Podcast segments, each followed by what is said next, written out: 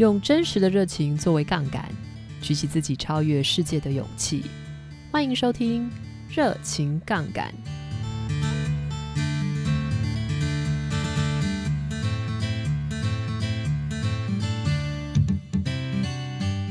你有曾经被老师或上司告知没有天赋、不适合在现有领域发展的经验吗？我们今天邀请到的来宾，对于行销学充满热情，但是在博士班要毕业的前夕，却被指导教授告知他不适合在学术继续发展，并且不愿意帮他写推荐信。究竟他是如何坚持自己的理念，而不被教授的负面评价劝退放弃呢？我们今天就要在节目中听听他的故事。Meg 李目前在法国 ESCP 商学院的伦敦分校担任副教授，研究的领域是行销学。Mac 在大学时期其实是研究生命科学，然而大学时期的 Mac 其实已经隐隐约约地感受到自己对于这项学科实在是缺乏热情。在一次义工服务中，Mac 从与动物园工作人员交谈中，发现自己似乎可以向社会科学交错的动物保育方向来迈进，进而来到苏格兰求学。美丽的苏格兰高地并没有让 Mac 发现原本预期对于动物保育的热情，但 Mac 却找到了他职涯发展上的真爱，也就是行销学。今天这期节目中，我们会听听 Mac。分享他如何探索自己兴趣的方式，以及他身为过来人的经验，如何在碰到前辈的否定，仍然不屈不挠地朝向自己的目标迈进。相信今天这一集不只能够让你听到 Mac 精彩的人生故事，更可以让你在工作上受到鼓舞，继续前进呢。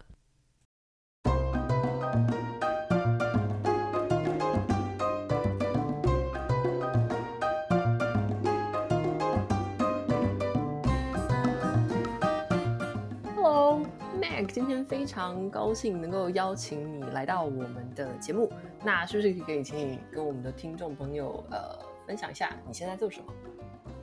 好，谢谢邀请。大家好，我是梅格，我现在在一间法国的商学院叫做 ESCP 的学校担任行销的副教授。了解。那其实我觉得很有趣的一点是，呃，Mac 的爸爸妈妈都是老师，可是你小时候其实，在做自己这个将来的职业的选择的时候，你其实是决定不想要当老师的。那你可不可以跟我们分享一下，就是说，哎，你在呃，就是大学呃念书的时候，你是念就是跟现在行销相关的科系吗？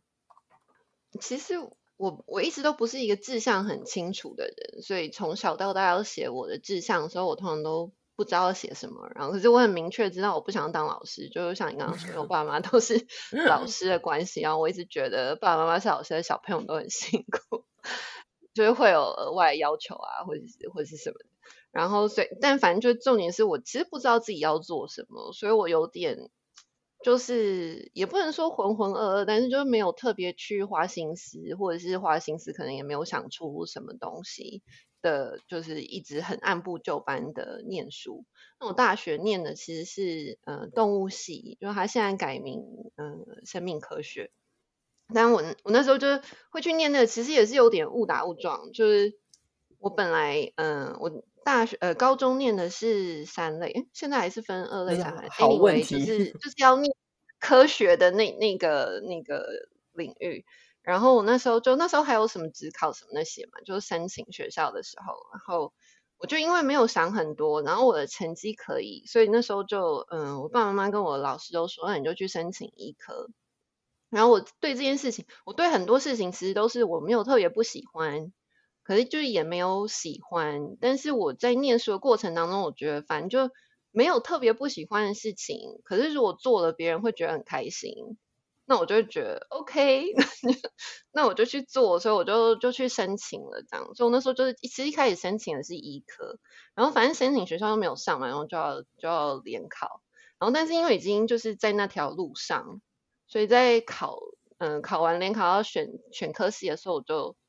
就就都看三类的那个科系嘛。然后那时候就嗯医科可能吊车尾，就念私立学校后，我就没有很想。然后，如果是要公立学校，他是念牙医，我就也没有很想，我就不想，我就心里幻想，我不想要一直盯着别人的嘴巴过我就一辈子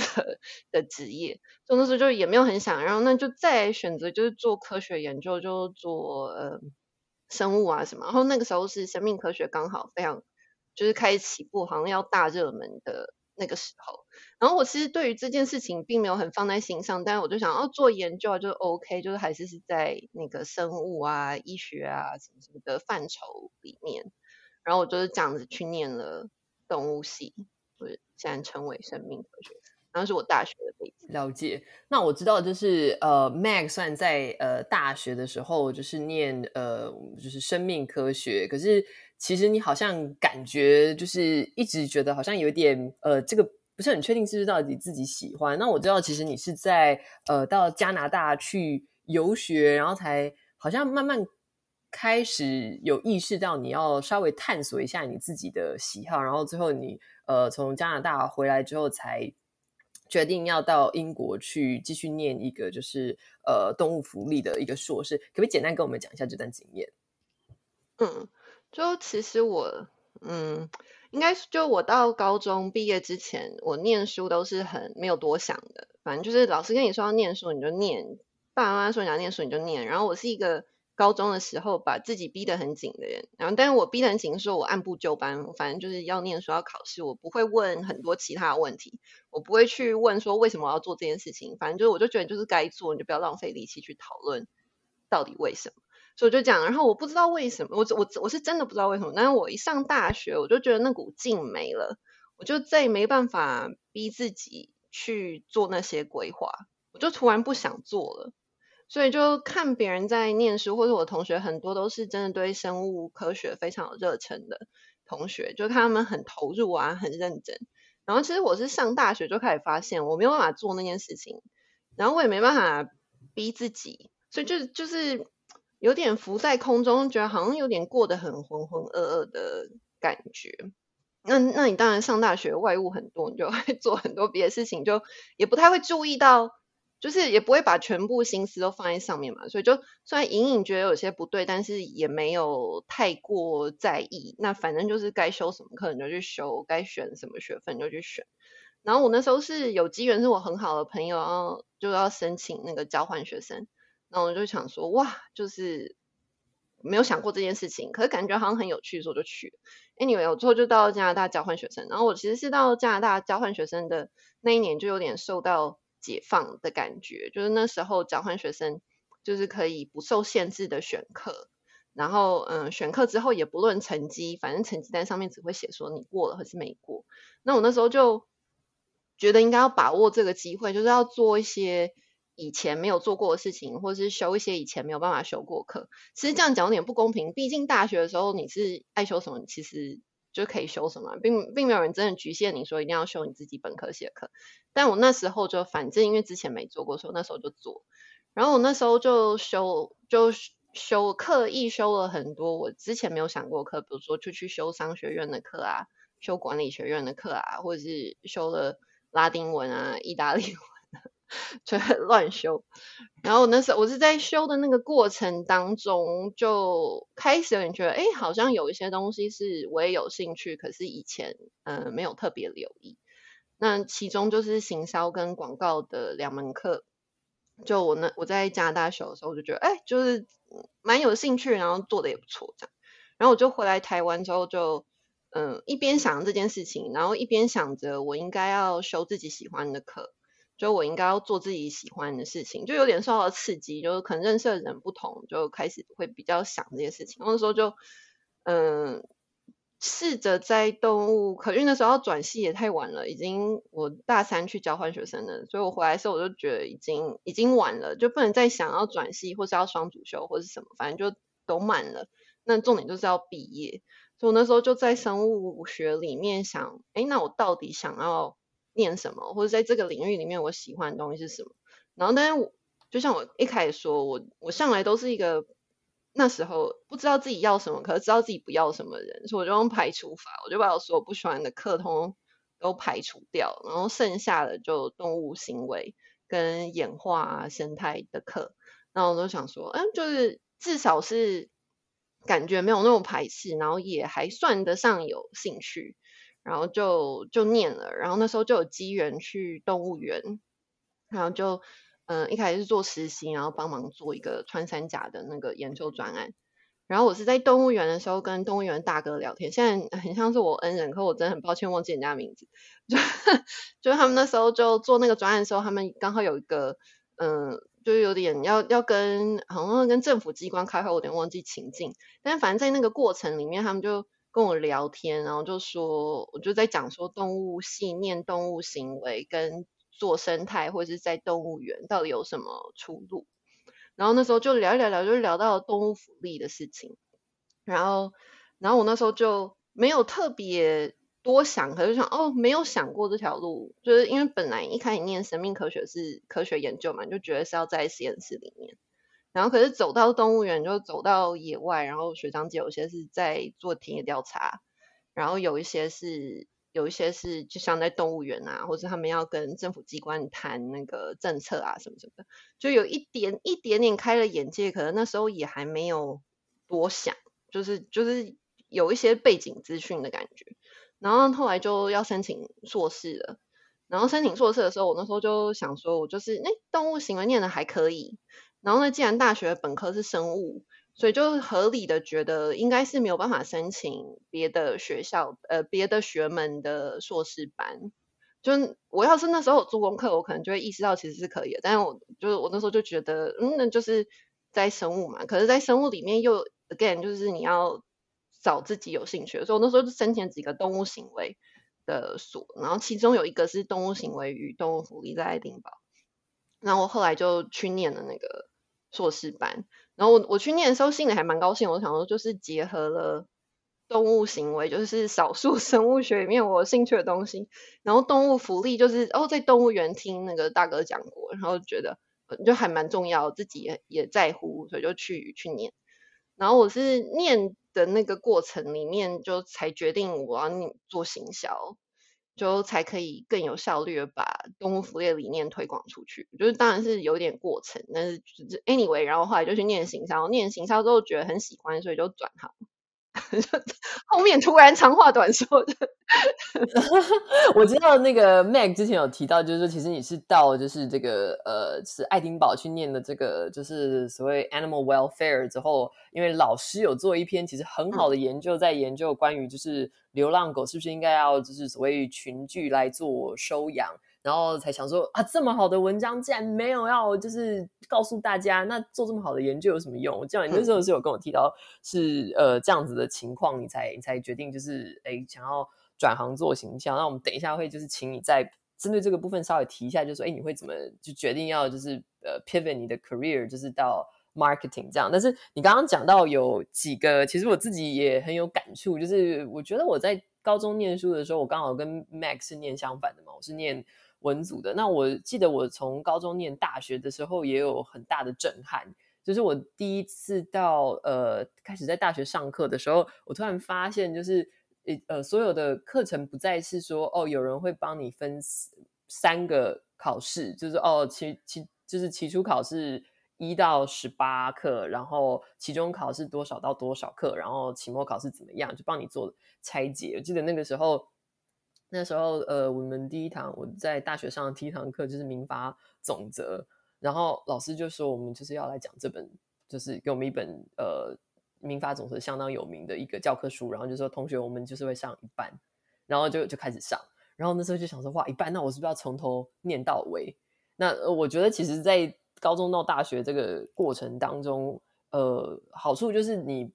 觉得做起来没有那么有 calling 的事情，我觉得就会变得很。很强烈，嗯，因为像我那时候就觉得哇，我要从第一页念到可能一百页，就会觉得是一个不是很容易的事情。因为高中感觉起来好像跑步是可以有一个终点，然后我就是要把这个念完，把它就是记熟，了解考试的重点就可以了。可是我觉得。大学其实某个程度还是真的是研究，所以你念这些书都是要帮你去就是了解这些你想要学习知识的分析。比如说像我那时候可能就是要了解民法总则怎么使用，然后它的原则、它的原理，它可能会运用在法律上面的一个具体状况。嗯、可是其实念书的方法并是并不是从一到一百，所以我我觉得就是刚刚 Mac 提到那样子的状况，我就想其实跟我在念。大学的时候很像。然后你刚刚有提到，就是说，就是跟那个大哥聊天。如果大哥有听到我们的节目的话，欢迎跟我们 联系。嗯，但是我可以看得出来，其实你那时候某个程度就有一点在做探索的一个方式，因为我觉得就是在收集资讯，要了解自己喜好是什么的一个过程当中，其实问别人很重要，嗯、就是可以。可以了解别人的经验，然后别人可以给你一些，就是一些呃 insight。那我，猜他可能跟你聊，让你对动物保育，呃，是就对动物福利政策有一些了解，可能听起来是你的这个一个契机。那可不可以再跟我们讲，就是说你那个时候就是到爱丁堡念书，然后呃，刚刚有提到就是那个教授的一个这个呃他的研究，然后你想要帮他就是就是等于是发扬光大，想要透过就是用行销的方式，可以让这件事情让更多人知道。可以跟我们呃就是再聊一下你那个时候有这样子的一个想法，到你具体去做。呃，我知道你后来还在英国念了一个呃 marketing 的硕士，可以跟我们讲一下那个过程，还有你那个时候去念之后的感觉。我觉得先接你刚刚说的，我觉得有两个，一个就是一边可能就是有自己有意识到说，好像应该要就是更努力的去追寻，或是要试试看不同的可能。可是我觉得另外一个可能是我运气很好，就是我我一直受到很多环境的刺激。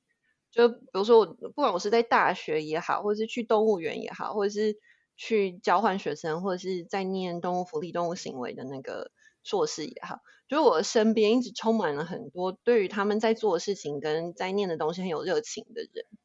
然后我觉得，我觉得那那那一个刺激比我自己去想说，哦，我。不知道我现在到底要什么的那个还要来的大很多，因为就是看到别人怎么过生活嘛，你看到看到别人这么有热忱投入一件事情，然后我在那边很很散漫，然后很漫不经心的感觉，那个对比很强烈，就会也许他没办法给我一个说哦，你不要做这件事情，你应该要做什么事情的方向，可是他至少会给我一个让我觉得哦，我好像应该也要想办法找到一个那个领域，所以它其实是。我觉得是一很多刺激下来的累积，然后这件事情就一直累积到我在念硕士，嗯、念动物福利、动物行为硕士的时候，就还有几个点，一个是就像你刚刚有提到，就我们之前有聊，就我呃，我那时候知道我是在呃，我硕士的研究是在做呃收容中心的狗的行为，然后我那时候就是在做个他们群聚啊，然后他们怎么组成他们的小型社会，然后改变他们行为等等之类。那我指导教授是一个在做呃流浪狗一个很很知名的的学者，那他那时候就其实他已经做很多研究，那我做的硕士题目只是他的众多研究里面的非常小一个。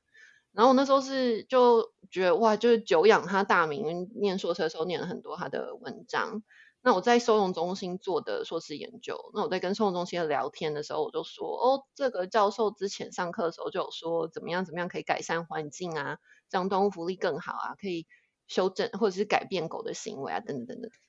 然后，可是那时候就是他们都不知道嘛，所以我觉得那时候就受了一个第一个很大刺激，就是哇，你闷着头做很多事情。然后其实也不只是他啊，就我爸爸妈妈自己都是，他们都是化学的，那我爸爸是呃化学教授。那我从小也看他做很多研究嘛，或是我我我妈妈带了很多科展的的研究，那他们其实都做了很多有趣的事情，就是即使我对这个学门没有兴趣，但是我也知道那是有趣的事情，是是其实大家会有兴趣知道，可是就没有人知道。那你看台湾每一年做这么多科展，其实有很多是很有趣的事情，但都没有人知道，你根本就不知道他们做什么，就是大家关起门来做这些事情，做得很有趣，可是我就觉得我一直觉得这件事情很可惜，就是我一直觉得你。做这么多事情，然后其实是对大众有益，或者是即使没有益，是一个很有趣，大家会想要知道的事情，但却都没有人知道。所以我那时候就一直有有在想这些事情。那还有一个非常实际的考量，就是我那个时候念完动物行为跟、动物福利，有在想我下一步要要做什么。然后我其实一开始是想要直接去动物福利中心工作，或者像类似那个动物收容中心啊什么的工作。然后我那时候就有就问一下认识的人，然后他们，然后基本上那时候就分析出来结果，就是一个外国人如果要在非营利组织在英国工作，然后又是做这个，你要么就是，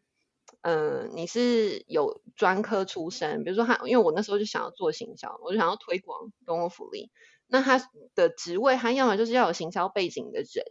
或者是他要有跟这些东呃这些组织有很长远关系，就比如说你在那边做义工啊，或者什么，所以你就可以证明你对话题很了解。那我那时候就都没有这些东西啊，就是只念了一年硕士，还不是纯动物福利或者是法律或者什么，就不是，它是一个其实是研究的，嗯，专注于研究的一个硕士。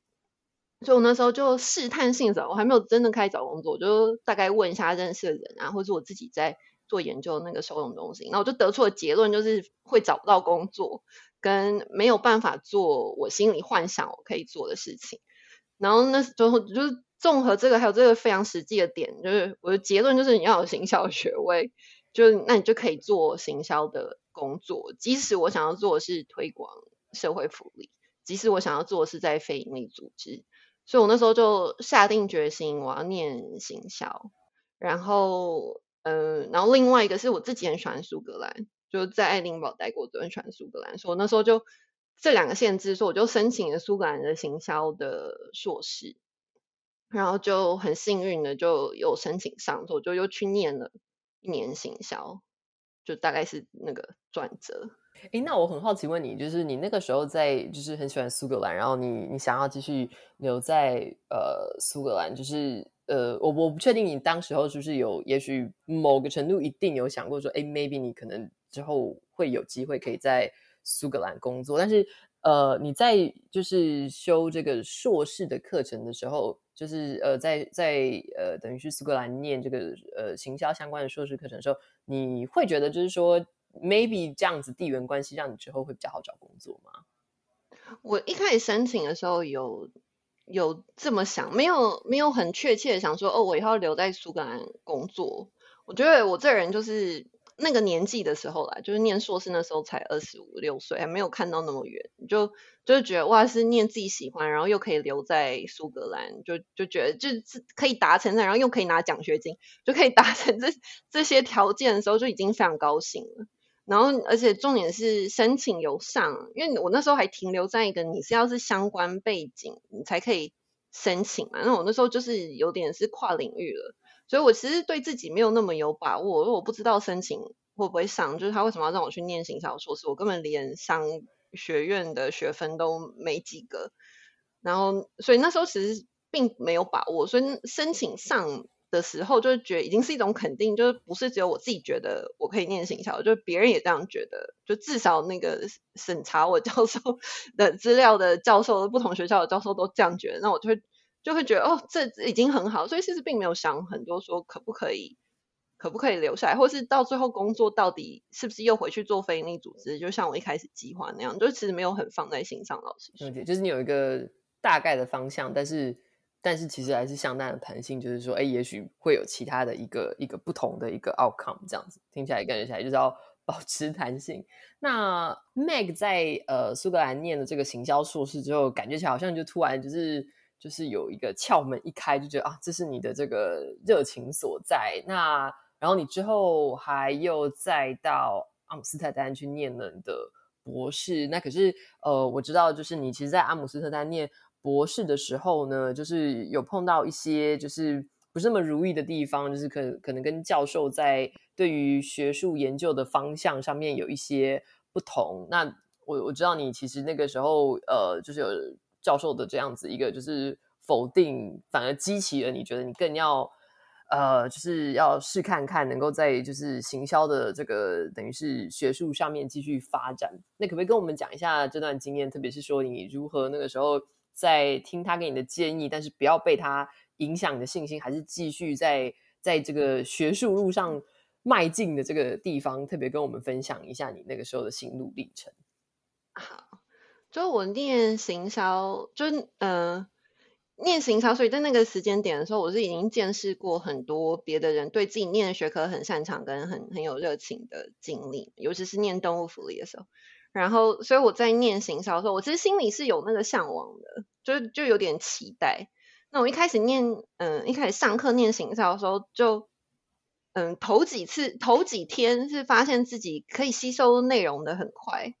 然后也不知道是因为英文终于有所突破，还是商学院老师讲的英文我比较听得懂，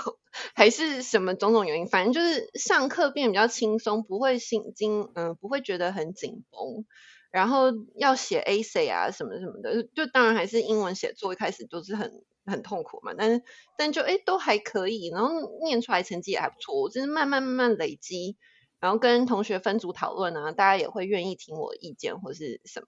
然后就渐渐的有一种哇，就是这是一个。我不用特别用力，就不会像以前念大学或者念动物福利硕士的时候那么用力，就是很费尽心思，很辛苦，然后可是出来结果不怎么样。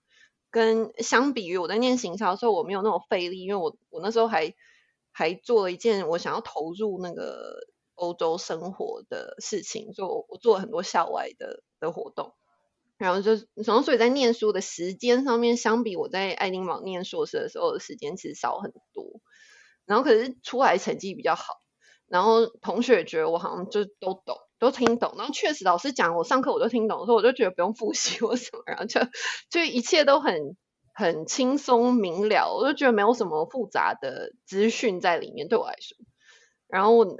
我是，然后我那时候就一直误，我一误以为，也许行销这个学门就这样。一开始的时候，我就想它就是不是一个很复杂的东西，所以才会这么简单。但我那时候就跟同学啊、朋友讨论，然后大家都很痛苦，就很多人都说没有，就是很复杂、很难懂、不明白怎么用或者什么。然后我那时候是慢慢才有点意识到说，哎，就可能我念，终于这么多年之后念到了一个自己喜欢，运气这么好，自己喜欢，然后又可以念。然后又又不会觉得特别辛苦的的学科，然后我那时我是综合这些东西之后，才更加的就对这个学科有热情。然后我那时候其实并没有想要走学术圈，我就一直有点排斥啊，我就是不想要走进入那个领域里面。而我那时候是念完，我就开始找工作，然后我也确实就找工作。那找工作就是当然他不会就不是一投履历就会上嘛，就就有一个很辛苦的过程。然后，然后是在那个等待过程里面，就我的呃硕士论文是有拿到那个 distinction 的时候，然后就有个跟教授聊天，然后教授就问我说：“你要不要去参加 conference？” 就就投稿。然后因为我那时候的硕士论文是写那个动物福利行销，就是是我想要做题目。然后我那时候就觉得，对，我一开始还念这个就是为了要推广这件事情，那我今天竟然做了。然后这个结果也是我觉得很重要的，然后有这个机会推广，当然要去，所以我就很认真的开始就做这件事情。然后我在跟那个教授准备那个 conference 的时候，然后那个教授就问我说：“那你有没有兴趣，就是留在学术圈？那你就可以继续做研究。”那他问我的那个当下，其实我已经工作了一小阵子，就我就。就做了一个那个行销研究的职位，不是在非营利组织，就是一般的那个市调那种公司。然后我那个位置做的不是很开心，因为我都觉得不能做自己想要做什么事情。因为我觉得这个行销主题很有趣，可是老板不让你做那，你又不能做，就是你是有受限嘛，职位有受限。然后我那时候就是刚好是不知道自己到底想要干嘛，觉得好像已经念了行销，好像应该很喜欢，可是为什么工作的这么不开心？然后。的那个当下，然后教授刚好问我这件事情，然后我就想说，哎，如果那个去做学术，就走学术圈，可以做自己爱做什么研究就做什么研究。那如果那个才是我要的，就我有点搞不清楚嘛，我觉得说不定是我要，那那 OK，那就来试试看。但是因为那时候已经念了两个硕士，其实对家里非常抱歉，就却已经花很多钱，然后我又在苏格兰逍遥，然后就。然后那时候就觉得，如果要继续念博士的话，我一定要要么是拿全额奖学金，或者是是工作，就不要再跟家里拿钱。然后，然后是可以做爱做什么做什么，就是可以是自己的那个研究计划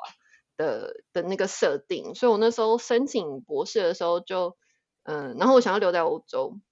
然后所以我就欧洲广。广泛的申请，可是其实说广泛也没有很广泛，因为有这个条件 学校没有很多，然后就就申请，然后就很幸运就上那个阿姆斯特丹的商学院，然后他们在荷兰念博士是会有给薪水的，因为他把你当成教职人员，所以就种种就符合我的条件，然后我进去就是做自己研究计划，然后又是拿薪水，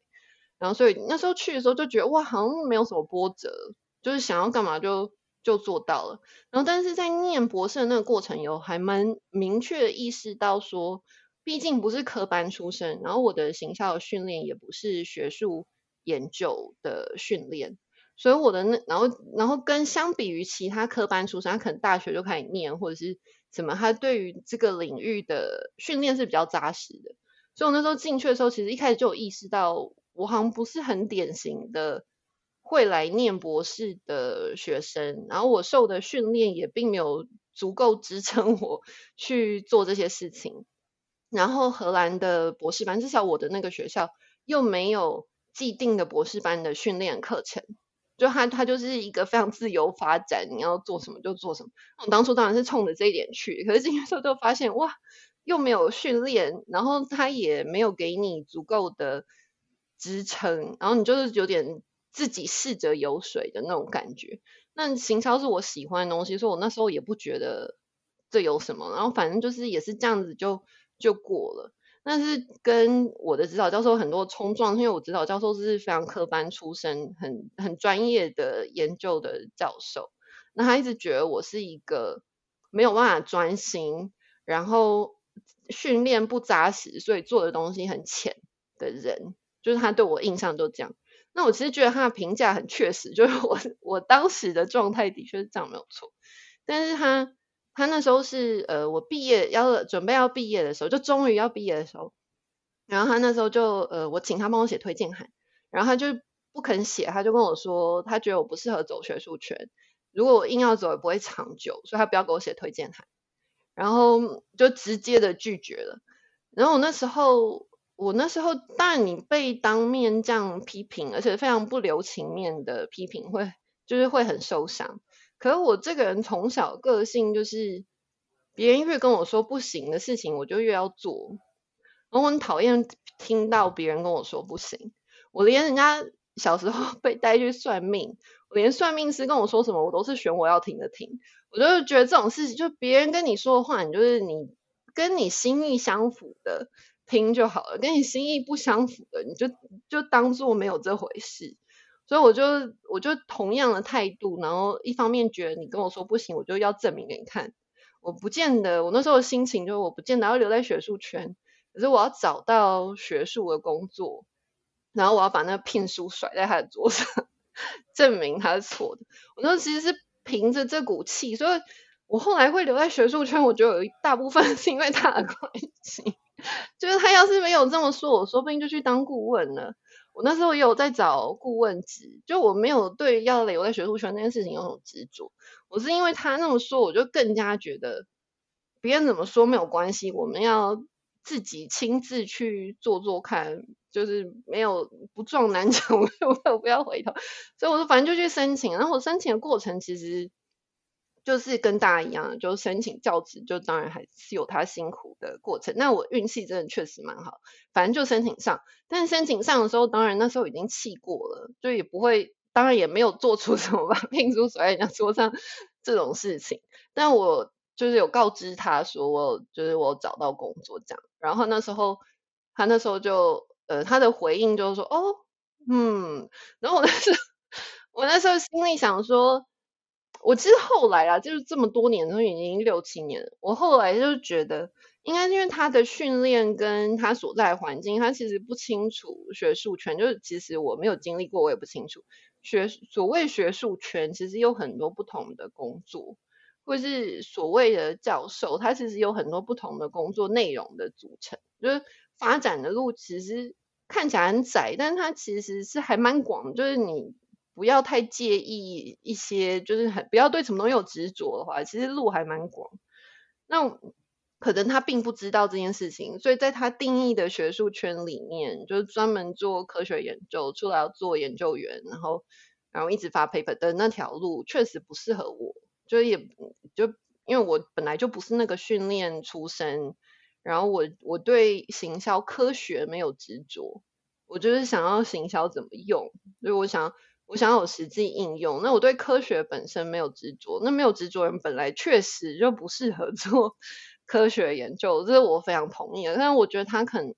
就是在他的环境跟认知里面，他给我这样的评价，其实是很公平的。当然，他有很多可以表达的方式，就是他不见得需要这样子让大挫我的锐气。但是，但是我事后再回想，我会觉得，其实我会留在学术圈，就大概是因为他的关系吧。就 说说到底，还是要感谢 教授也要跟我们联络一下。没有，就是嗯，我觉得嗯，Meg 刚刚讲这点非常好，因为呃，我觉得可能到到现在，我的可能已经 年纪渐增，所以我慢慢从以前就是问别人意见，就是哦，希望可以找找人给我一些 advice 的角色，慢慢转换给别人 advice 的角色。那我在这个角色的转换当中，我也可以慢慢感受到刚刚 Meg 讲的情况，就是其实每个人的个性、你的条件、你喜欢的东西，其实非常的不一样。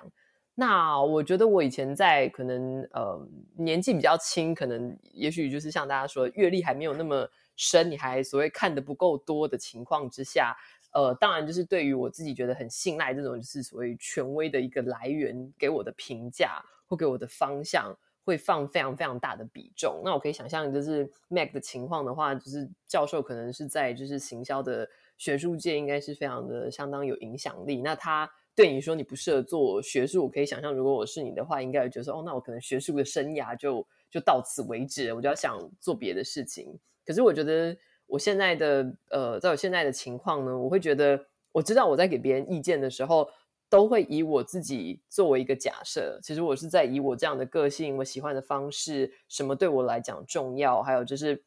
我看到的一些呃，就是发展的例子，我会给所谓的一些来问我意见的一些呃，就是一些一些后辈一些一些建议。但是我知道那个其实是一个建议，就是哦，我看到的情况是这个样子。那但是呃，in no means 我看到所有的情况，或知道所有的 possibilities。那特别是我觉得在呃，你可能看到更多之后，你就知道，其实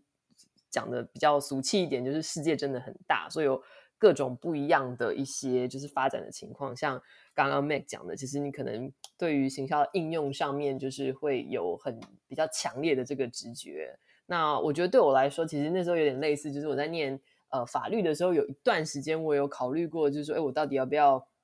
继续往学术研究发展，那我觉得在我生长的背景，我觉得能够往学术发展是一件，其实一个蛮呃，就是被大家认可是一个很崇高的一个志向，就是可以在大学当老师。所以我那时候有考虑过。那可是我一直，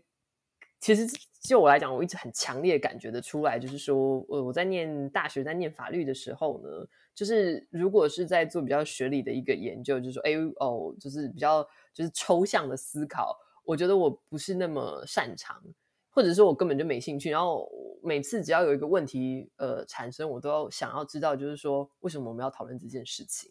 那可是我觉得，如果你要做学理思考的话，其实要有那样子很强的这种就是抽象思考的能力。那因为因为你可能在想的一些问题是，诶，也许不见得已经发生了，但是我们要就是去预见可能会发生的情况，然后我们要怎么样来就是来来来解决可能的一个问题。那我记得我那个时候在念法律的时候，通常要让我觉得比较有学习的一个动力，就是我就是可能就是看判决，然后就想说，哦，所以这件事情真的发生，就是我我觉得以我的学习方式的话，这个事情如果真的已经发生，我才要把办法帮我自己放在那个情景。像我记得我那时候在学家事法的时候，我就可以想象说，哦，这样子的情况，就是如果是你知道监护权在这样的状况之下，要怎么样来做一个决定，然后要来判断。比老师可能就告诉我说：“哦，一般来讲，如果我们在监护权判断有以下八个要件，我觉得要来的能够呃具体很多。那就我自己的经验来讲的话，我觉得每个人的学习方式真的会很不相同。所以我觉得，嗯，Meg 的情况让我很佩服。因为老实说，如果我是你的话，在那个情况，如果教授跟我讲，哦，你就是不适合学术，我觉得我可能会就觉得说，哎，也许我应该要考虑就是去做顾问，或可能到业界去工作。我就不是很确定我自己会不会。”会不会能够继续再坚持下去？所以我觉得你的例子可以让，就是我们的听众当中，如果有就是在学术工作或甚至在工作上面有碰到你的上司，就是跟你呃，就是说你不适合的，也许也许可以是一个鼓舞，就是说，哎，也许他看的角度跟你不一样，你还有其他的一些天分没有被发挥，或或者是有别的。当我那时候就是也是很多人有别的人支持我嘛，所以就就也不是说。听一个意见，可是我觉得我很赞同你讲的一点是，像我现在很少给别人建议，因为我学生问我生涯规划什么的，我都会，我都不喜欢讲的很笃定，因为就是的确每个人个性又不同，我遇到事情我处理的方式不见得是别人处理的方式。我跟他说什么东西大有可能，他不见得真的会让他变成可能嘛，或就就如同我跟他说这件事情不可能，他说不定就创造了机会。所以我我其实就尤其是就年纪渐长。就像你说，就看到的事情越多，你就会越觉得哇，事情没有绝对，就不需要把话都讲得那么死。就每个人有他自己的路跟自己的规划。没错，我觉得年纪越大之后，我会发现别人要给别人建议，比较是说哦，我认为这个可能是一个我有走过的路，我觉得也许有一些部分是你可以就是采行，或者说你可以去避免，就是我觉得可能可以减少你一些时间，但是。嗯，我觉得不来问我问题的人都会希望，就是说，哎，这次请就是就是 keep in mind，这只是其中的一个 possibility。我相信你还有其他的，嗯，就是可能性。所以我觉得多问，就回到那个动物园的那个大哥，我觉得多多问，其实是在探索自己想要做什么事情，呃，一个很。我认为对我个人来讲，一个很重要的方向就是去了解不同人的经验，然后在这些经验当中去试想自己什么情况会比较适合我的情形。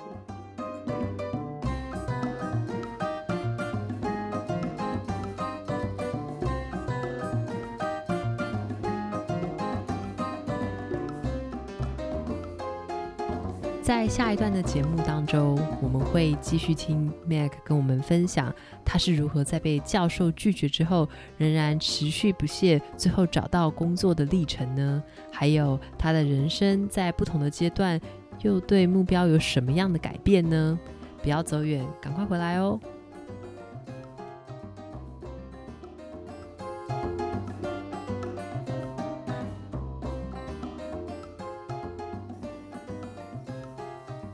那我们在这一段想要跟 Meg 来谈一下，就是你呃当时就是等于是某个程度受到了指导教授的这个反向的激励，决定要来找呃教职。那你可不可以跟我们呃分享一下你这段经历？因为呃我知道其实你好像有提到你当时候在做跟现在 digital marketing 就是呃数位行销这样子的一个题目，其实你在做的时候并不是所谓一般的显学。反而其实是一个还比较没有那么热门的科目，是吗？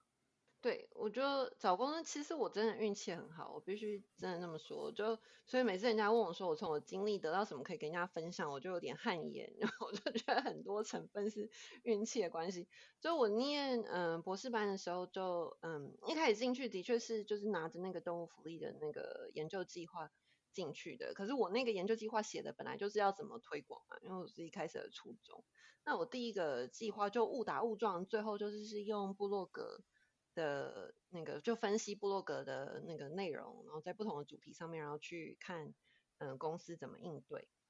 然后，然后所以就是部落格就慢慢就踏入了网络行销的范畴。那我念博士班开始的时候，我是二零零八年开始念的，然后那那个时候，如果大家我不知道听众的年纪，但就是那个时候是脸书呃 Facebook 刚开始的时候。就还还没多久，然后所谓商业应用也都是在起步的过程。那那时候有的可能是嗯、那个搜寻引擎跟搜寻引擎广告啊，就网络这一块其实是还还不是很蓬勃。然后那个时候可是台湾已经有应该是无名小站还是什么，反正就是已经有呃那个写部落格啊，或者是网络论坛啊，我们有 BBS 嘛，就。已经是发展很多，所以那时候对我来说，用部落格做研究，或者是要有足够的资料让你可以做这个研究，是很直觉的事情。我就觉得那那些东西都是在那里，然后它也是消费者嘛，就就是可以拿来做研究。但我印象很深刻的是，我那时候用部落格做研究，嗯、第一篇研究我还必须要跟人家解释部落格是什么，因为那个时候使用网络资料并不是一个很热门或者是已经发展过的东西。然后，嗯、或者是像我在荷兰的那个时候，就真正有在使用网络社群，或者是有在网络社群互动，或者甚至是有在写部落格，或是有自己的网站的这些，就是很少的，就是相对非常非常少数。那这，然后我那时候有点讶异，是因为我觉得这在台湾大家已经很习以为常，那就无名小站就几乎人人人都有一站，然后就大家分享照片啊或者什么。然后我那时候其实并没有把这件事情连在一起，我那时候只是有点意外，就我还需要跟人家特别解释这些是什么东西。那我那时候就开始做网络东西。那我我两个指导教授，然后有一个教授 是非常不赞成我在做这些事情，然后另外一个教授是对这些事情很好奇。然后他就他就觉得，哎，这件事情是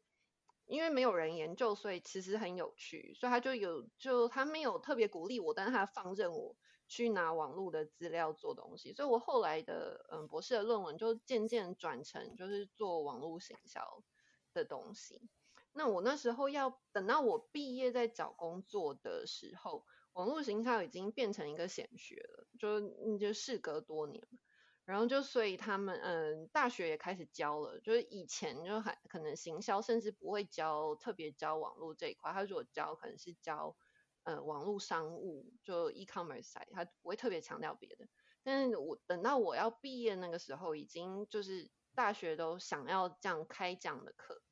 然后所以我第一个运气很好，是我刚好做了一件。大家要开始招教师的时候，就那时候根本没有，几乎没有人是念这个东西毕业的，因为没有在学校没有这样训练嘛。然后另外一个运气很好，是因为那个荷兰博士的设计，所以我在荷兰念书的过念博士的过程里面都一直有在教书，就我一直都有在教课。那在学术圈，他们聘教授就是看两个嘛，一个就是你的研究，然后另外一个就是你有没有教学能力。那很多别的嗯系统出身的博士生，他不见得有教课的经验。他如果有，他可能是助理的，就是那个 TA 或者是 PA，他就不会真的有自己带一门课。那但是因为博士那个在荷兰博士课程设计，所以我是有自己设计课程、自己带课、自己管理班级的经验。然后我那时候准备毕业的时候，就那个叫嗯、呃，我也有机缘去。嗯，另外一间在阿姆斯特丹的科技大学，在那边教课，然后在那边我就自己带自己的班，我自己设计了整个学士的行销课程，所以我我有也有设计课程经验等等，这是我第二个好运。所以我那时候在找工作的时候，跟同期毕业的学生比，跟其他博士生比，我我的优势在于我做了没有什么人在做的东西，可是是当下很有需求。跟我是有足够的经验，可以立刻投入职场。他们要我开始第一天开始上课，我也可以直接就开始上。所以这是我当时的优势。所以我找工作的时候，我一开始就当然对自己没有没有很有把握嘛，因为毕竟我指导教授这么说。那可是我去面试或者就拿到面试机会的时候，就我有点意识到说，哦，就不见得，因为他有的学校他就真的很需要有教授开始上课，因为他有那个实际的教学需求。然后又是我做的东西，然后在那个时候可以教网络行销的人，大部分都是业界，就是他们要请业界的人来，就是没有学术出身，所以我那时候就占了那个好处。所以我找工作的时候，其实那个需求就是可以看得到的需求，就然后竞争者相对我自己觉得没有那么多，所以是有那个好处在，所以才会找工作，我自己觉得还蛮顺利的。所以就是现在热门的事项。不一定永远热门，然后现在不热门的事项也可能会改变。对啊，像现在你做网络行，现在你随便找行销那个开的缺，很多都是就是你也是说要网络或者什么，但是现在念的人就非常非常多啊。就我开始做的时候是，我们呃二零零八，我如果去参加研讨会的话，我们都是分在别的，就散布在领域里面，然后一直到我。我要毕业的时候去参加研讨会，他是直接给你一个自己的 track，就是你有所有做网络行销的人一起，然后那个是很快发展的，因为毕竟网络就是资料都在那里嘛，随便大家要做都可以。所以他，可是我现在，如果你现在说你要去念博士，我就会非常不建议你念 网络行销，因为你就已经就是这个领域其实非常饱和，做的人非常非常非常多。然后我自己现在在做的研究也渐渐脱离网络行销的范畴了。就一方面是就已经做的人很多，二方面是我自己做了很多年，我觉得有点无趣，所以我想想要做别的事情。但是就是就就像你说的，就不见得。就像我当初要念生命科学的时候，那时候是正好大起步的台湾大起步的时候嘛，就大家都想要念，然后你就会觉得哇，做了一件好像正确的选择。那后来发生什么事情，大家应该要知道，就并没有并没有达到我们当初被承诺热潮或者什么。就所以我觉得，我我后来都觉得人生很多都是机缘啊。当然你你那个运气啊或者什么，可是就是。所以还是要遵从本心，就是你自己喜欢什么，你自己想要做什么，对自己来说最重要的事情是什么，还是要比较重要，因为外在环境是你没办法改变。嗯，那我我知道，就是其实呃，特别是在我觉得我在欧洲的呃读书、求学、工作的朋友，就是有一个让我很羡慕的一点，就是你们可以有很多机会到很多所谓不同的国家去。呃，旅行嘛，然后他们其实语言上面的分布也非常的呃广，这样子。那你可不可以跟我们分享一下，就是说你那时候在欧洲就是这样相当一段时间的呃求学，然后还有工作，对你自己就是这样子的文化，还有这样子的一些生活环境的一个的一个改变是什么？嗯，我一个是最明显，大概是很清楚的意识到欧洲不是只有一个国家。就嗯，以前在台湾，可能我要去，我我必须很诚实的说，我要去爱丁堡念书之前，我根本不知道爱丁堡在哪里。我这件事情被很多人笑过，就我申请学校的时候，我也没有在管它在哪里。我向来是一个不太在乎地点的人，所以我那时候就是看课程有趣，我就申请了。我我甚至买机票的时候，我还不确实知道它的地理位置在哪里。我就一直到爱丁堡大学同学行前，台湾同学行前聚会。我才意识到，原来他在苏格兰，跟跟他在地图上的哪里，我就是一个非常资讯缺乏的。Anyway，所以我那时候，我那时候就哦，才有点，就是我真的是非常不关，我觉得我就是一个那个时候啊，就没有特别关注欧洲，所以我就没有特别想很多。英，我对英国也没有什么幻想，反正我就是人去了，嗯，然后才开始。慢慢意识到说，这是一个非常多元，跟每一个国家有他自己的文化，跟但是因为欧盟的关系啊，它让大家可以非常就是嗯自由自在。那时候英国现在当然就是在 在外面，但是就那就可以非常自然融入，或者是互相有互动的一个一个场域。那我那时候人在苏格兰的时候，其实没有那么那我印象比较深，反而是我在阿姆斯特丹的时候。我是我的领悟，那时候的领悟是，我跟我在国外这几年互动，经过几个阶段。比如说我在加拿大的时候是非常不知所措，非常就是不知道怎么跟大家互动。然后那时候大学的时候英文没有很好，然后很很紧张，很焦虑，然后就觉得没有办法沟通，所以我随时随地都是处于一个非常。非常不知道怎么办，然后只想要躲起来，因为年纪很小，就不知道怎么处理，就是所以很封闭的状态。然后一开始在爱丁堡的时候，就想要跟同学互动，可是不知道从哪里入手。我那时候的同学都是欧洲人或者是英国人，我那时候是班上唯一一个非白人，就在班上。然后所以我那时候就受到很大的冲击，是我以为我的英文已经进步到可以沟通，但其实不然，因为沟通不是。只有语言嘛，它还有文化脉络啊什么？那我从我连爱丁堡在哪里都不知道，就就可以就可以证明我当时并不是一个理解这些文化脉络的人，所以我就是没办法那个。然后我那时候就跟花了很多时间跟台湾同学在一起，呃，台湾同学会的同学在一起。那当然是很棒，我交了很多嗯很知心的朋友，我也非常珍惜那段时光。但我那时候就第二年念行销硕士的时候，我当时就做决定，我要彻底的融入，就是我刚刚前面讲说我的那个外务。我那时候就下定决心，我我不要当个局外人，我要彻底的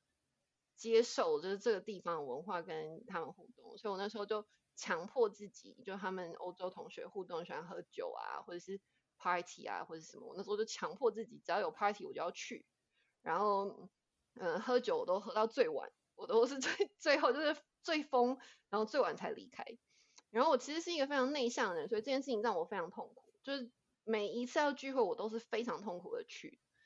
但是我那时候就是下定决心，我要融入。当然，现在上年纪知道融入不是只有这个方法，但但我当时 就觉得就是唯一的办法，所以我就我就大家做什么我就做什么。然后他们要聚会什么，不管是在家里啊，在 pub 什么的，我都我就勉强自己去。然后我我那时候就融入，以这个目的来说还蛮成功啊，就我。我那时候就我所有朋友都是就是班上的欧美同学啊，或者是或者什么，然后我就跟大家混啊，然后我们那时候还一起去意大利玩啊，等等等等，然后就然后这是中间又有一个阶段，然后等到我搬到阿姆斯特丹的时候呢，我就才意识到，哦不是，其实是个人选择，因为阿姆斯特丹就是他是讲荷文嘛，可是他们嗯荷兰人英文很好，然后他就有点放任，是阿姆斯特丹，他就有点放任你，就是你如果跟他讲英文，他就跟你讲英文，他也不是很强求。那我在大学的环境里面，就大家都讲英文，工作也讲英文。我的好朋友都是都不是荷兰人，就他们都是从别的地方来。然后我那时候就，然后就嗯，就恍然两年已经过去，我在荷兰，两年已经过去，一个荷一个荷文字都不会讲，但是生活挺好。然后就反正就讲英文，然后生活也没有什么障碍。我我要跟人家互动啊，去点餐啊，买东西什么什么的，就英文畅行无阻。然后也有自己的好朋友群。就就觉得哎，好像不融入不怎么样嘛。反正我就在自己的生活圈里面，所以我这几后来几年下来，我就就觉得哇，其实你要怎么生活都是你自己的选择。你即使身在国外，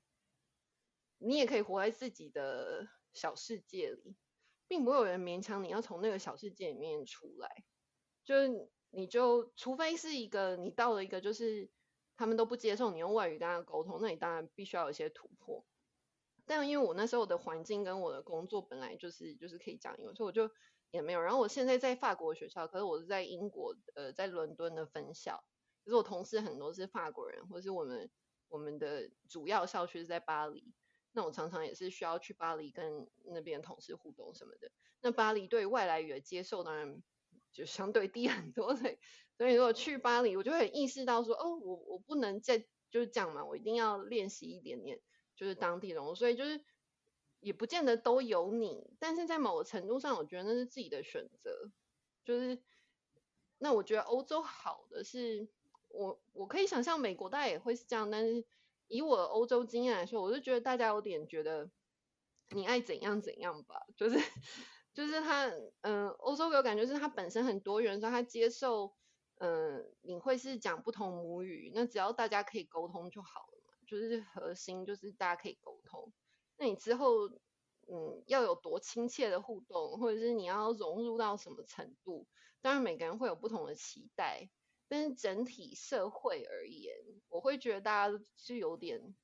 放任，就也没有很勉强的感觉。那你如果找到你自己的社群，你想要跟自己的呃文化的人厮混，然后你就活在自己的那个小世界里面，也不会有人。来戳你说你一定要怎么样怎么样怎么样，然后我觉得在某个程度上，至少我在欧洲，那每个人经验不一样，但是我自己的欧洲经历，我是会觉得，就欧洲人对这点还蛮包容的，到某个程度上来说还蛮包容。我觉得你刚刚讲到那个就是苏格兰，就是爱丁堡，让我想到了一件，就是我以前的成年的糗事，就是嗯，因为在中文好像 British。跟就是 British 这个字跟 English 这个字，其实我们都可能中文翻译都是英国，所以我在还没有任何文化脉络之前，我一直都混用。然后我呃在开始在纽约工作的时候，我有个同事是呃呃他是苏格兰人，然后我我记得我可能第一次有一次跟他聊天，就我这个朋友 Chris 我就说哦，所以你是 English。然后他是一个非常 nice 的人，他突然非常的震惊，就跟我严正的声明说：“No, no, no，我是 Scottish，但我也是 British。”然后我就记得我们两个就这样子，呃，就四眼相瞪的大概快要三秒钟。然后我就跟他说：“不一样吗？”那现在我再回来想，我就我觉得非常，就觉得非常的，觉得非常的 embarrassing，就想哦，没想到我竟然当时候竟然跟他说这个是不一样吗？那我这个朋友就非常的，Chris 是一个非常 nice 的人嘛，shout out to Chris，就是呃，他其实还花了，他大概花了十分钟的时间跟我简单的介绍，就是就是这三个国家，就是呃威尔斯，然后就是呃苏格兰跟就是所谓英格兰的这个简单的简要历史。那我才发现，就是说，哎，有的时候其实我在台湾接触到的事情，会因为语言的关系，就有点 lost in translation，然后没有那个脉络，然后我觉得我自己在。呃，国外生活的经验，其实最大的感触就是去慢慢学习那些脉络。那刚刚那个呃，Mac 提到就是那个去 party 的这件事情，其实我也很有感触，因为呃，我在念 law school 的时候的第二年，就是转到另外一个 program，所以我的 program 大部分都是美国的同学，就绝大部分都是美国的同学。那我第一年的 program 其实是就是还有机会跟很多国外的同学，所以那个感受其实差别很大。那我也慢慢有一点觉得，呃，感觉起来就是说，其实没有人 push 你说你一定要呃，就是所谓的融入，但是我可以感觉出来，如果我不去接触他们的话，我可能会不知道要怎么跟他们互动。就非常简单，就是哦，光是互动，我会就好像讲两讲完问好之后就不知道说什么，因为没有共同的话题。所以我那个时候也就 push 我自己，就是 就是可能大家都经历类似的情况，就去参加呃，就是法学院有很多办的这种就是呃聚会，然后你就去参加这样子。那其实我个人有一就是就是他们所谓讲的，就是可能对酒精其实会有一些过敏，所以其实我没有办法喝太多酒。那时候我记得我那个时候去的时候都先点一杯酒，因为呃在美国情况，我觉得 even 是点。点不是酒的东西，好像都有一点觉得有点格格不入。所以我那个时候觉得非常的就是很敏感，就觉得说哦，我希望可以跟看起来跟大家都一样。所以就就是一开始就点酒，然后就是跟大家就是呃参与这些社交活动。那大部分的时间其实我都不知道大家在笑什么，那我就在那边哦点头陪笑这样子。那可是我我觉得那段时间其实对我来说，我不是完全确定我是不是都很享受。但是我的确觉得我去参加的时候，好像慢慢开始在那种场合知道。呃，你就知道会怎么样可以跟大家互动。那可是我完全同意 Meg 刚刚说的情况，就是我觉得那有一点是一个演化的过程，就是呃，到后来呃，就是开始跟这些朋友有有一次，我就认识了另外一个朋友，然后嗯，我这个朋友其实也就刚好那一次去参加这个聚会，然后我们俩就这样认识，然后后来发现我们两个都很喜欢看东方的电影。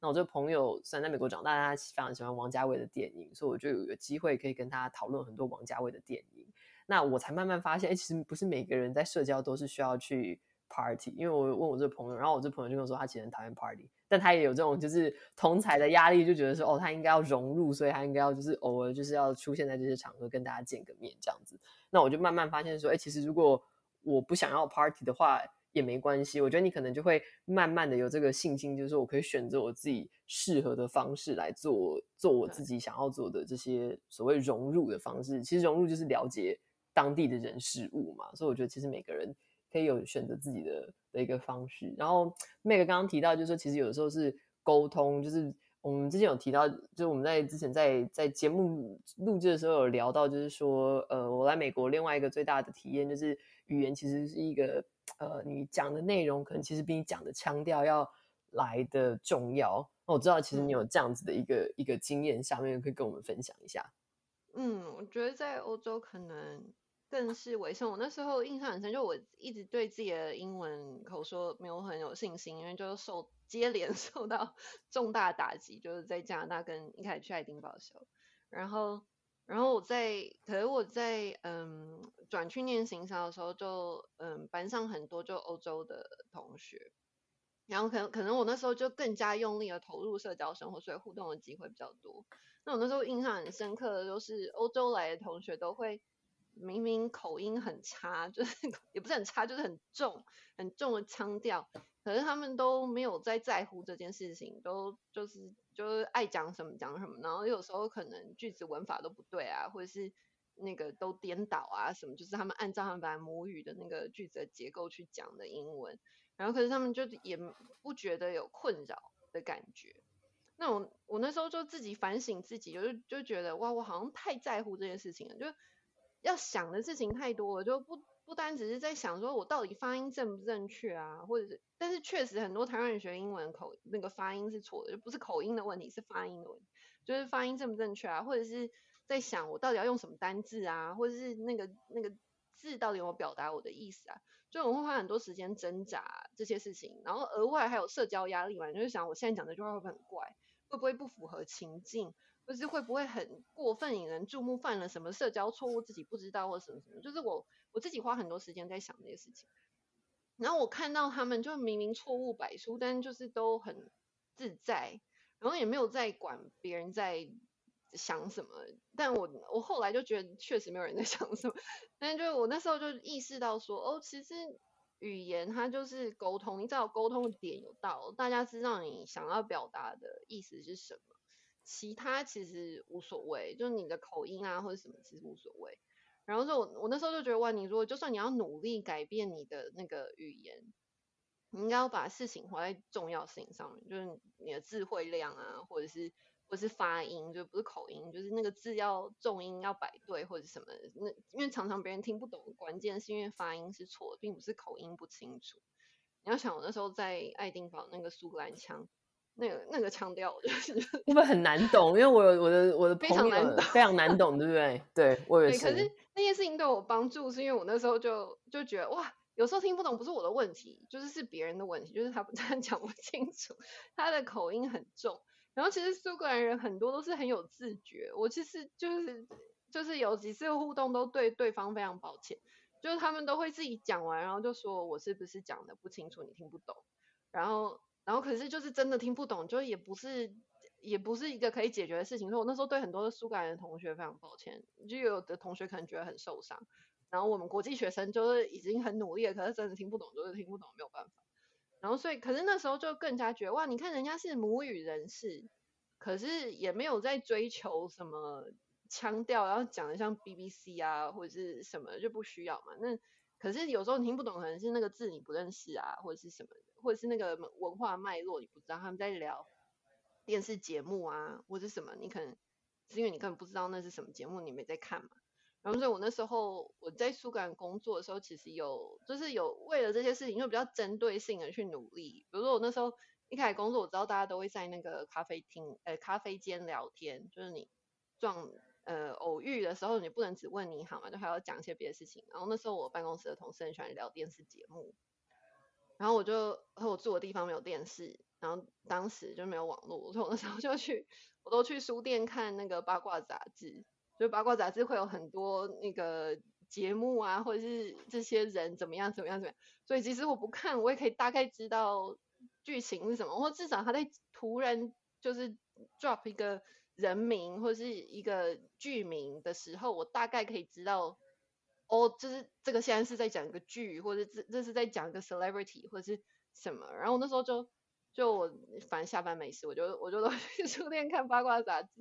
然后就就会比较有针对性的努力，而不是很全面觉得，完了，就是对自己好像没有信心或者是什么的。我后来就是也是。更加受到同学的鼓舞，就更加觉得你如果真的遇到了什么问题，你就针对那个问题去解决就好了。然后很多时候并不是你的问题，也不是，其实也不是对方的问题，但就是他反正就是既然是一个问题，就表示有解决的可能，那你就专心的想解决可能就好了，然后不要把那些很枝微末节的纠结啊、情绪啊什么放在心上。我非常的同意，其实我猜搞不好大家都有，如果是在海外生活，可能有类似的经验。因为呃，我记得我在念在法学院念书的时候，我有一个嗯，就是一个一个英国的同学，然后就是他是就是就是 English，然后我有次跟他，那我第一年去，所以我其实那时候对我自己也还英文还没有那么有信心。然后我就有一次跟这个朋友出去见面吃饭，然后我就忍不住，我终于问他说：“哎。”我其实有时候会觉得，就是呃，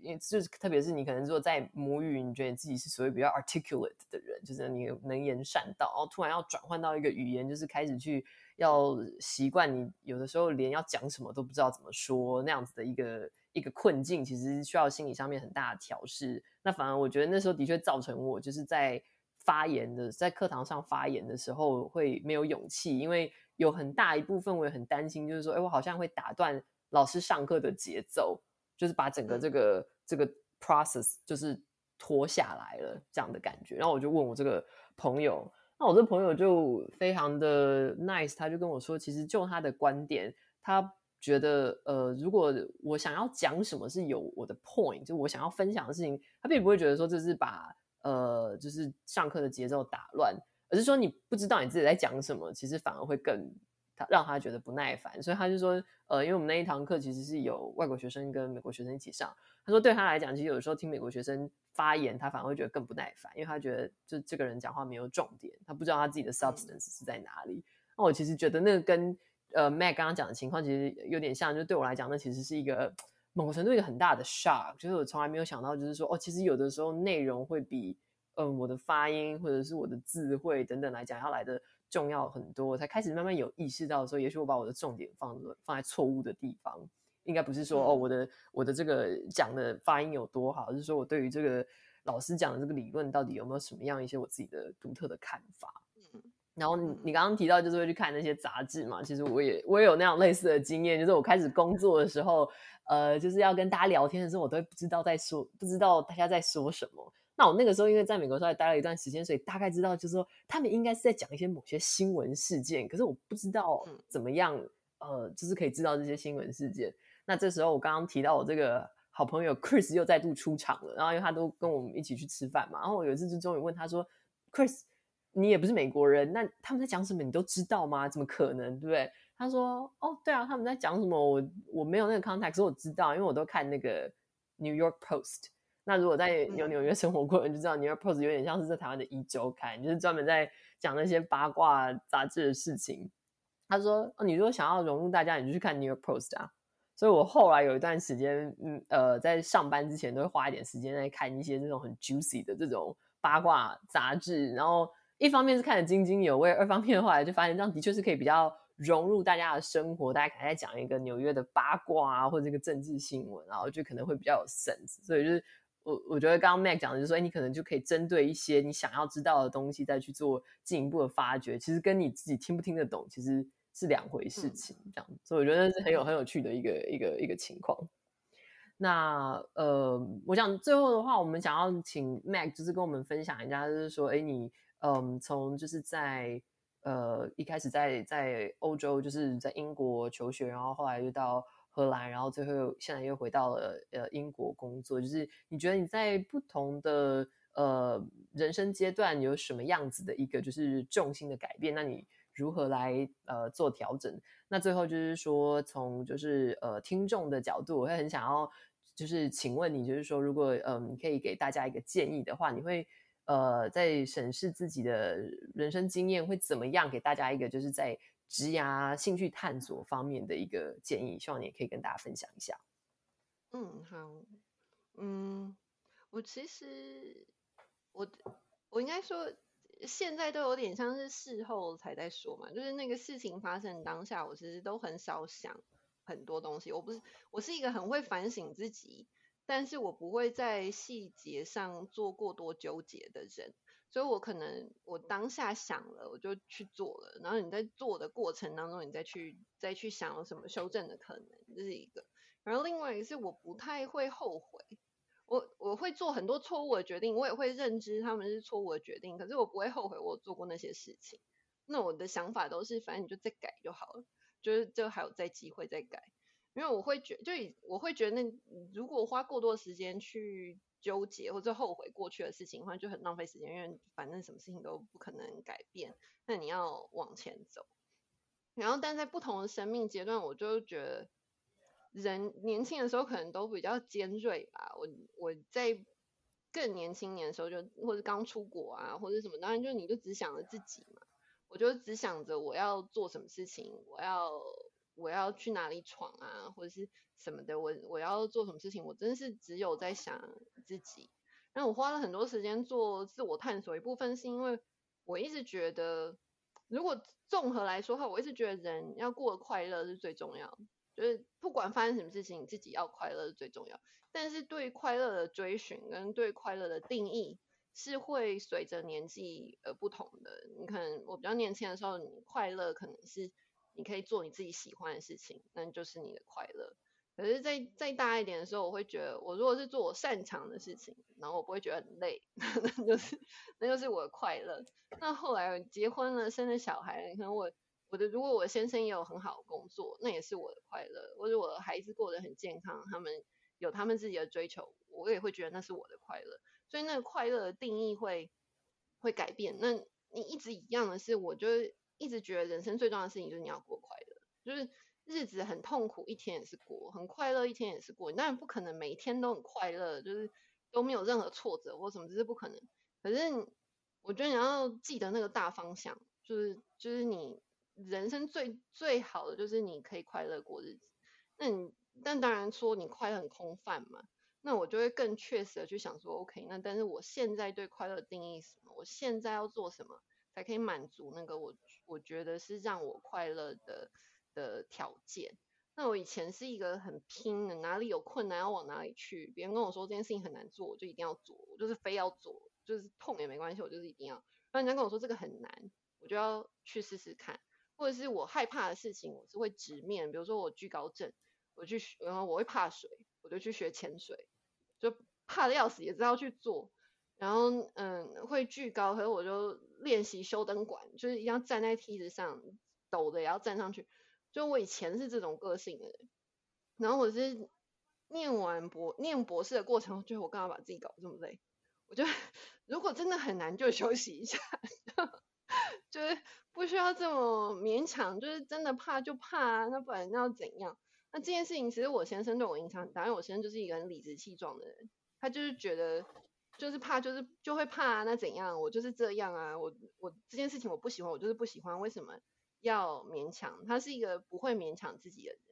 然后我那时候跟一个我是一个非常会勉强自己的人，跟他在一起的时候，我就每一天都是冲击，就觉得诶这么随便吗？就是。就不想做事情就不要做吗？不喜欢的事情就不要做吗？即使这件事情可能长远来看是有好处，可是你这个当下不想就不要做吗？都不用勉强自己嘛。可是他确实就是这样人，所以他那时候就他那时候就呃，我在硕士班认识的，那我那时候就是 party girl 嘛，就 然后所以他后来他知我们认识了之后，他知道我其实很讨厌去做的事情，他就很震惊，因为他他就误以为他一开始误以为我就是一个这么外向。这么活泼、这么花蝴蝶式的人，然后是跟我比较熟的时候才知道，我这些事情都是勉强自己做。然后他就他就非常的惊讶，为什么有人要这样折磨自己？所以他后我后来这样子的半年，然后跟他比较熟，然后我们后来在一起之后，他都叫我不要去，他就他跟我说不用勉强，就是这些事情都不用做，就是你随心想做什么就做什么，不想做就不要做什么。然后那时候就就想，哇，这也是一种活法，就是。然后他也没有比较不好啊，就是也没有过得比较不好，然后他也没有比较不开心。然后我又或者是比如说我我就一直很执着，我想要做，就是我想要知道我到底到底可以做什么，然后想要做自己擅长的事情，我想要做自己喜欢的事情，就很贪心。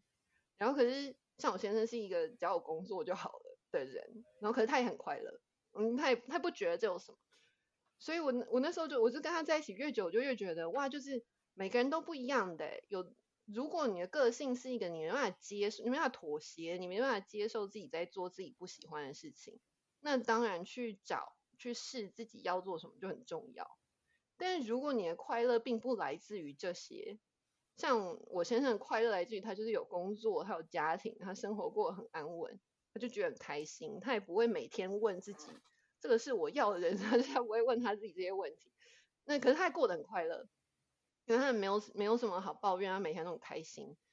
那这样也是一种人生啊，那这样也没有错啊，就是他他就是他很快乐嘛，他过的日子他自己喜欢，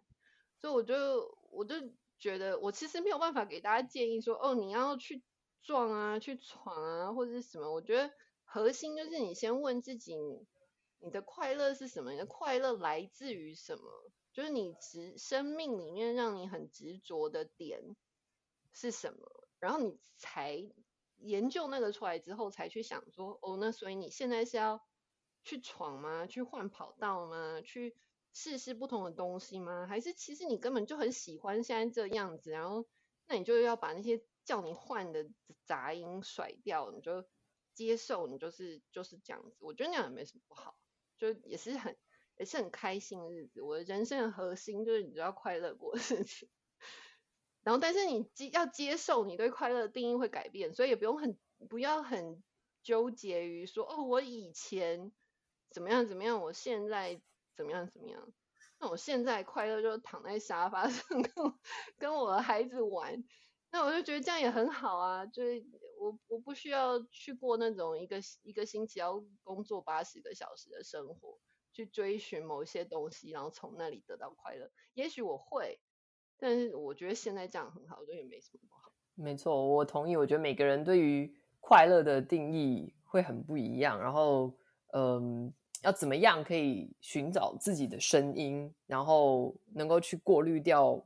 别人给你的杂音，其实是一个，其实不是一个很容易的过程。但是我觉得，真的要寻找快乐的话，嗯，必须要自己倾听自己内心的声音，才有办法。呃，去排序说什么东西对你来讲是重要的，什么是次要的，什么是别人眼中很重要，可其实对你来讲并没有这么的没有没有重要性的事情。我觉得那其实是一个需要需要学习的过程，但是可能只有知道那样子的过程，你才有在办法在判断一件事情你到底要不要去做，有有有个基准这样子。